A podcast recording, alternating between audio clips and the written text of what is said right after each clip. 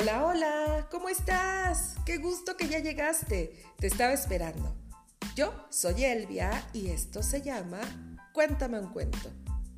Sabes, este día estoy muy contenta porque descubrí un nuevo cuento y a su autor. Como te das cuenta, juntos tú y yo estamos conociendo historias nuevas y eso está increíble, ¿no crees? En Morelia que es la ciudad en donde yo vivo, está la Feria Internacional del Libro y encontré una joya, en donde viene la historia que te voy a leer el día de hoy. ¿Estás listo? Bueno, entonces ya sabes lo que hay que hacer. Ponte muy cómodo, cierra tus ojitos y deja volar tu imaginación porque ya comenzamos.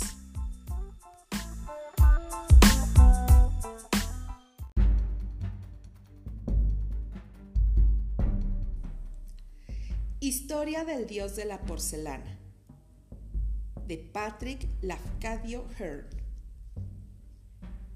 ¿Quién fue el primer hombre que descubrió el secreto de Kaoling y del Betum Tse?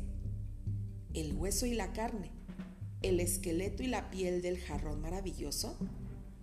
¿Quién descubrió la virtud de la arcilla blanca? ¿Quién inventó los ladrillos puros como el hielo, llamados turn, y blancos como las neveras de las viejas montañas? ¿Quién arrancó a estas titánidas su carne de piedra y el polvo blanco de sus osamentas rocosas? ¿Quién mereció la gloria de haber descubierto el arte divino de la porcelana? Este inventor fue jarrón de tierra cocida. Antes era un hombre, ahora es un dios. Y los millares de artesanos que constituyen la vasta corporación de los alfareros reverencian todavía sus estatuas blancas como la nieve. Jarrón de tierra cocida era un humilde obrero. Poco a poco, con incansable paciencia, en gracia de su celeste inspiración, fue convirtiéndose en un grande artista. Ensayaba, combinaba, retocaba, rehacía, siempre incansable, siempre inventivo, siempre anhelante de crear. Llegó a alcanzar tanta fama que no pocos lo creían alquimista, poseedor del secreto que los alfareros llaman blanco y amarillo, y que permite trocar las piedras en oro. Otros lo tenían por mago, dotado del siniestro poder de hacer morir a los hombres en los horrores de la pesadilla, o escondiendo las siluetas que él mismo dibujaba de sus víctimas debajo de las tejas de sus tejados. Algunos afirmaban que era astrólogo, que había, que había descubierto los misterios de los cinco principios, cuya influencia domina el universo, poderes que se ejercen hasta en la corriente de las estrellas, sí, en la Vía Láctea. Así hablaban los ignorantes de jarrón de tierra cocida, los mismos que rodeaban al Hijo del Cielo, aquellos a quienes la sabiduría había fortificado sus corazones y elogiaban fanáticamente los frutos maravillosos de su labor. Pensaban que no existía forma de belleza ni matriz evanescente o fantástico que jarrón de tierra cocida no supiera imitar y reproducir en la arcilla, tan bella y tan dócil a la caricia de sus manos. Un día, jarrón de tierra cocida elevó al ser celeste y augusto un presente inestimable, un jarrón cuyo tono imitaba los reflejos del metal una forma perfecta de cambiantes inverosímiles, en la que se perseguían camaleones de porcelana que variaban de colorido a cada movimiento del que los contemplaba. El emperador no se cansaba de admirar la belleza del regalo. Preguntó a los príncipes y a los mandarines de su corte quién era ese artesano estos contestaron que era un obrero llamado jarrón de tierra cocida, sin igual entre los alfareros, pues poseía secretos que parecían haberle comunicado los dioses o los demonios. Entonces el Hijo del Cielo, o sea el príncipe, ordenó a un oficial de la guardia que llevara al obrero jarrón de tierra cocida un don imperial y de paso que lo hiciera venir al palacio. Poco después, el humilde artista penetraba en la sala del trono.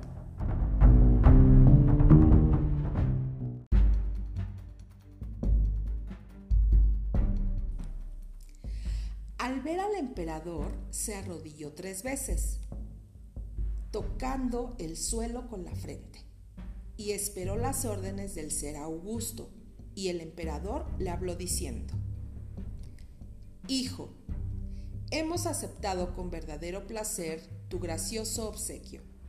Para recompensarte por tan encantadora creación, te hemos dado cinco mil onzas de plata. Ahora escucha bien. Artesano, te haremos dar tres veces dicha suma si creas para nosotros un jarrón que tenga el tinte y la apariencia de la carne viviente mas oye atentamente nuestro deseo. Una carne que se estremezca al murmullo de las palabras de los poetas. Una carne que se conmueva por una idea. Una carne que se turbe por un pensamiento. Obedece y calla. Hemos concluido. Jarrón de tierra cocida era el hombre más sutil de cuantos combinaban colores de los que dibujaban los motivos de las decoraciones de los maestros coloristas que esmaltaban, de los obreros de los colores del cielo, que avivaban los tonos, de los obreros de los hornos rojos que velaban la cocción de las porcelanas. A pesar de ello, cuando se retiró del palacio del Hijo del Cielo, iba preocupado. No obstante, las cinco mil onzas de plata con que había sido agraciado. Entonces pensaba, el misterio de la belleza de la carne y el misterio de lo que la conmueve son secretos del principio supremo. ¿Cómo podrá el hombre dar a la carne muerta el aspecto de una vida sensible? ¿Quién, salvo el infinito, podría infundirle un alma? jarrón de tierra cocida había descubierto no pocos matices nuevos, y esos prodigios de gracia, esos sortilegios de contrastes que son la esencia del arte del ceramista. Había descubierto la rojez mágica de la rosa, el bajo encarnado, el verde de las montañas, el amarillo suave y pálido, el azul vespertino de las cumbres, el esplendor deslumbrante del oro.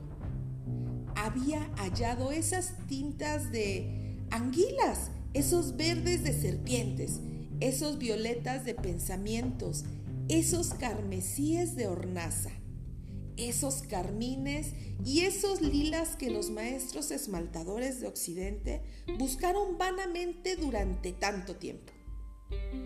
A pesar de todo ello, temblaba al recordar el mandato del Hijo del Cielo y se decía, ¿Cómo podrá un pobre hombre dar a la arcilla la apariencia de la carne viva y hacerla temblar al contacto de la palabra y estremecerse intelectualmente?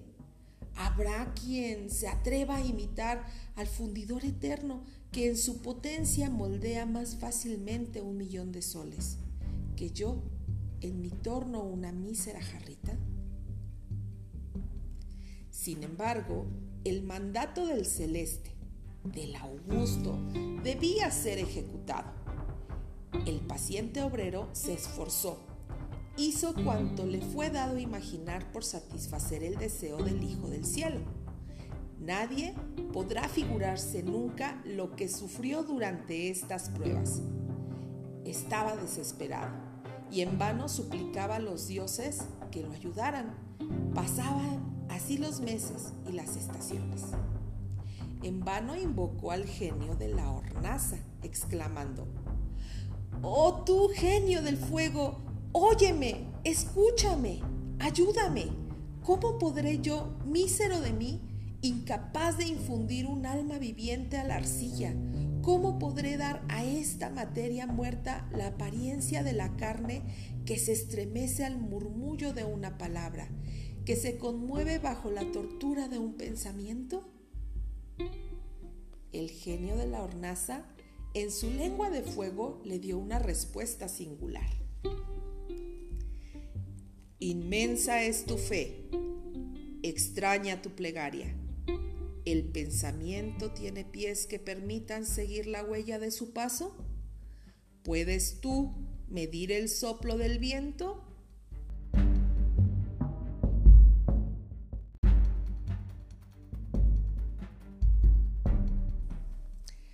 A pesar de tal respuesta, Jarrón de Tierra Cocida persistió en su resolución. 49 veces renovó el ensayo de creación ordenado por el emperador.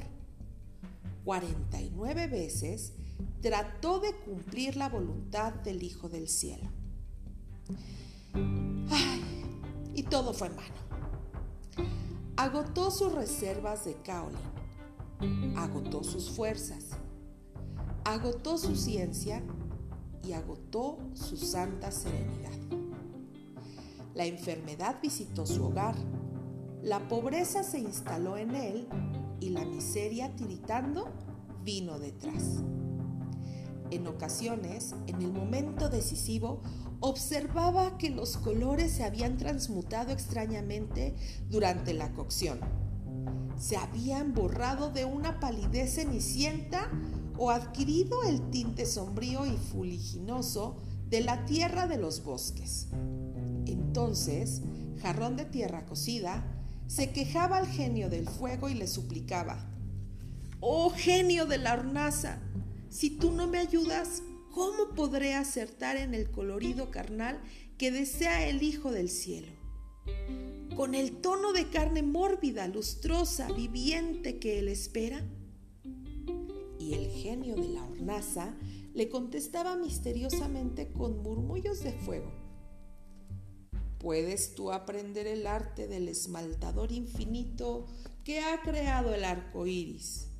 El esmaltador cuyo pincel es la luz y cuyos colores son los matices del ocaso. Otras veces, los colores parecían haberse fundido en la tonalidad deseada. La cubierta del jarrón, animada por el color, vibraba como carne viviente, mas a medida que se iba enfriando, se estriaba de arrugas grotescas, como la corteza de un fruto fresco, o se constelaba de granulaciones como el pellejo de un pájaro muerto, después de haber sido desplumado.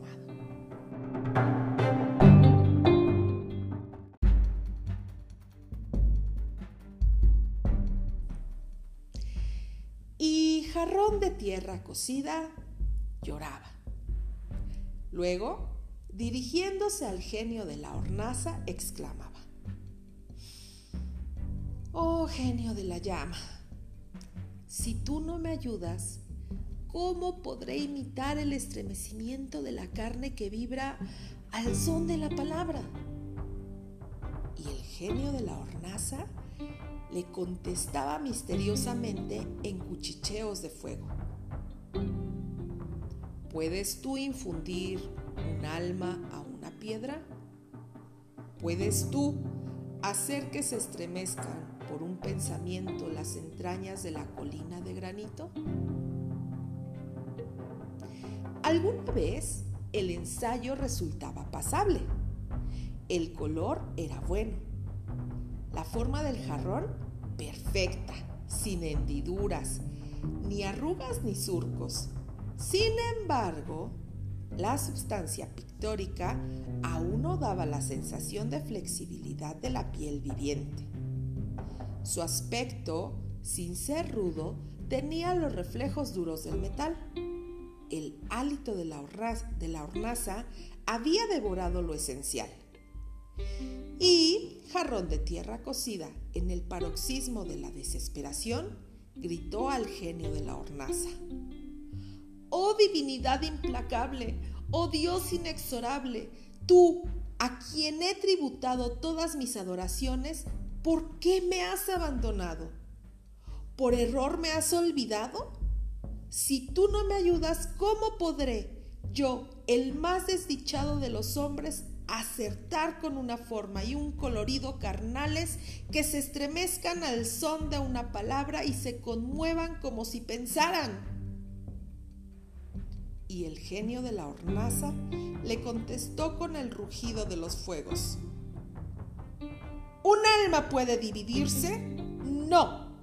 Necesito tu vida por la vida de tu obra, tu alma por el alma de tu jarrón. Al oír la confidencia del genio ígneo, jarrón de tierra cocida se levantó.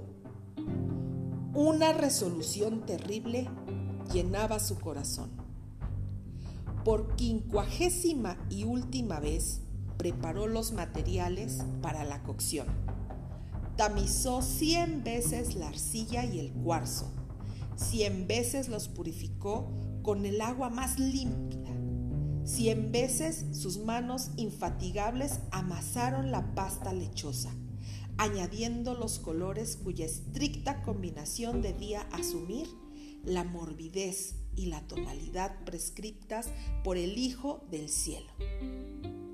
Cuando la pasta estuvo a punto, el obrero comenzó a moldearla, tocándola y retocándola hasta que la piel externa del jarrón pareció cobrar vida propia. Los colores vitales emergían de su contextura íntima imitando la carnación de los tejidos sanguíneos, la púrpura reticulada de las venas. Un tono color de sol, un esmalte casi diáfano, idéntico a la piel sedosa de una princesa. Cubrían con su velo de ilusión la frágil maravilla. Nunca desde la creación del mundo el hombre había concebido y realizado algo igual.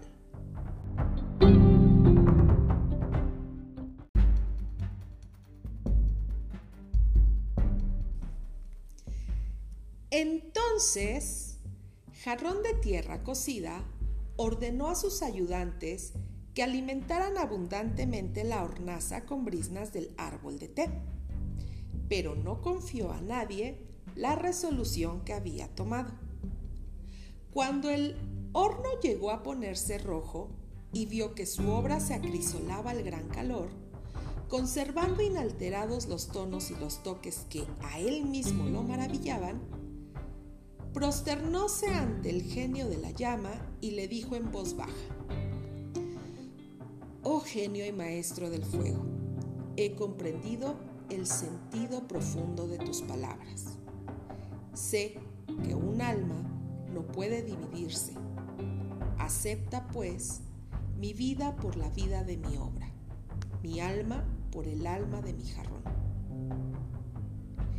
Y durante nueve días y nueve noches el horno continuó encendido, alimentado con brisnas del árbol de té. Durante nueve días y nueve noches los hombres velaron a fin de graduar el calor que debía recibir el jarrón, único para cristalizarse en un ser viviente.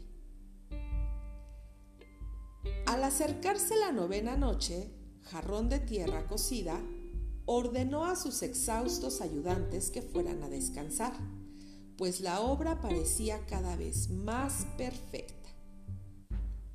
Si al alba no me encontráis aquí, agregó, sacad el jarrón del horno, pues para esa hora habrá alcanzado el grado perfecto exigido por el Hijo del Cielo. Los obreros se fueron y antes que pasara la novena noche, jarrón de tierra cocida se arrojó a las llamas. Ofrendó su vida al devorador abrazo del espíritu de fuego, dando así su alma por el alma de su jarrón. Cuando al alba del décimo día los obreros regresaron para sacar del horno la preciosa forma, ya hasta los huesos del maestro habían desaparecido. Mas, ¡oh milagro! El jarrón se animaba a los ojos de los ayudantes que lo contemplaban.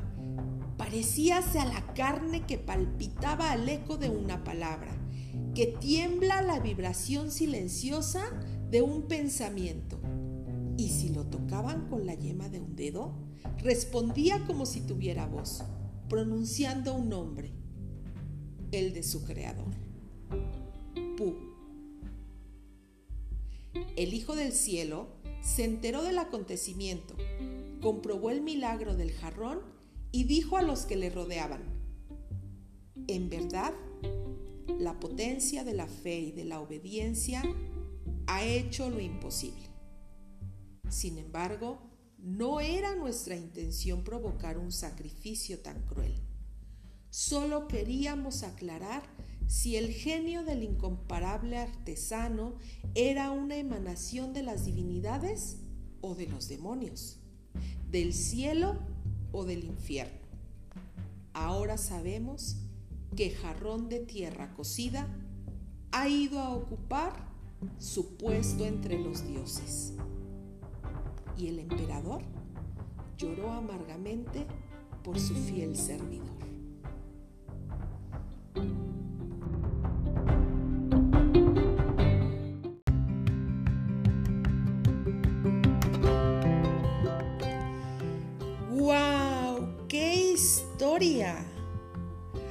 Ha sido un poco distinta a las que te he leído antes, ¿verdad? Espero te haya gustado. Aquí se ha usado un lenguaje con palabras que anteriormente no has escuchado y por eso debes auxiliarte con un diccionario para que te sea más fácil comprenderlas y al mismo tiempo, bueno, pues vas a estar aprendiendo sinónimos. Te voy a platicar del autor. Patrick Lafcadio Hearn fue un escritor británico que nació en Lesque, una isla del archipiélago jónico, en el año 1850. Mm, Patrick quedó huérfano desde muy pequeño, así que fue educado por sacerdotes y llegó a dominar en forma admirable el latín. Tenía un temperamento enérgico y era dado a la investigación. En 1887 se fue a la India un país muy exótico que lo atraía como un imán.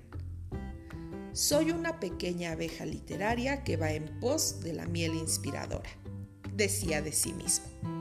Tres años más tarde, en 1890, visitó Japón y se enamoró de las costumbres de este pueblo.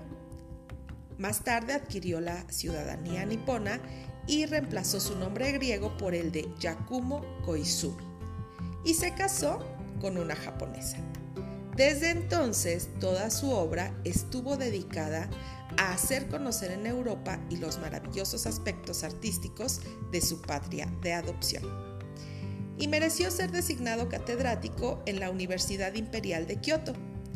Todas las leyendas recopiladas por Lafcadio Hearn son tan suaves, tan llenas de ternura y fantásticas que nos permiten disfrutar de una mirada singular sobre esta fascinante cultura. Lafcadio Hearn o Yakumo Koizumi murió en el año 1904 en Japón. Si te gustó esta historia, déjame un comentario en la página oficial de Facebook. Cuéntame un cuento. Me encantará leerte.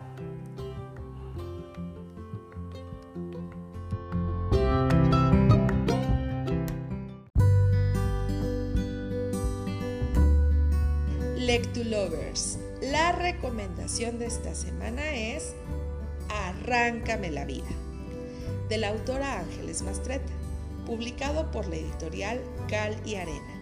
Lleva más de 50 ediciones. Es una historia que tiene lugar en la ciudad de Puebla, donde vive Catalina Guzmán, la protagonista, una joven menor de 15 años de posición económica baja inocente e ingenua del mundo que la rodea, a quien se le presenta el general Andrés Asensio frente a los emblemáticos portales de la ciudad. Andrés es un hombre de más de 30 años al que ya varios matrimonios preceden y quien tiene como objetivo llegar a la presidencia de la República. Ella se enamora de este hombre y acepta casarse con él, teniendo el pensamiento de querer vivir muchas cosas y efectivamente, Catalina, durante el transcurso de la historia, tiene transformaciones en su vida, permeadas por la vida política y social de su marido, quien... Mm, no, mejor dejo que tú lo leas porque te va a encantar. Las complejidades recogidas en la prosa sin demoras no están en su apariencia, sino en sus resonancias internas, en sus cuidadosas simetrías, sus tránsitos del mundo del poder al de la cocina, del corazón de la política a la política del corazón. En esta obra escucharás una voz cálida y fuerte que hará resonar largamente su eco amoroso, tradicional y libertario. Ángeles Mastreta es una autora mexicana que nació en Puebla en octubre del año 1949. Estudió periodismo en la Facultad de Ciencias Políticas y Sociales de la UNAM. Se dedicó por muchos años al periodismo y a la literatura. Arráncame la vida es sin duda su libro más famoso. Recibió en su primera edición el Premio Mazatlán en 1985 y ha sido publicado por dos casas editoras españolas y se ha traducido al italiano, inglés, alemán, francés y también holandés. Es un ejemplo de éxito editorial y calidad novelística en la vida cultural mexicana.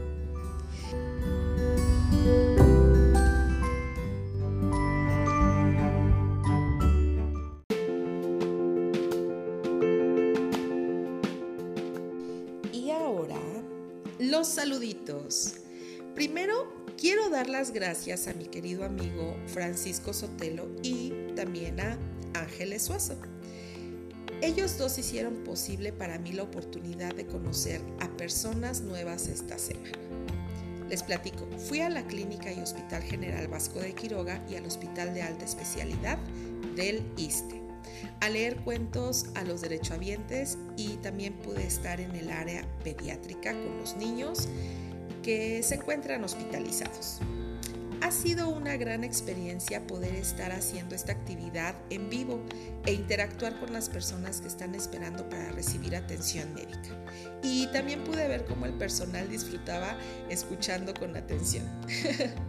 bueno, pero quiero enviarle un saludo muy especial a la señora Piedad Peñalosa Duarte. Ella estaba ahí esperando su atención médica.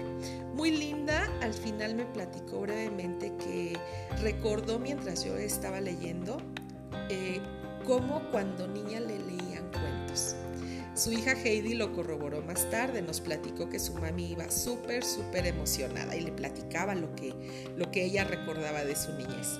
Señora Piedad, muchas gracias por haber cerrado sus ojitos y dejar volar su imaginación que la hizo regresar a ese instante mágico, ese instante maravilloso de cuando usted era niña. Sigue escuchando y leyendo cuentos, porque con su emoción me motiva a hacer con más cariño esta labor. A la licenciada Liz Mendoza del área de, cultura, mil gracias por haber hecho para mí estas horas una gran experiencia. Ojalá podamos coincidir nuevamente para otros proyectos y bueno, pues no me queda más que mandarte un abrazote y decirte que seguimos en contacto.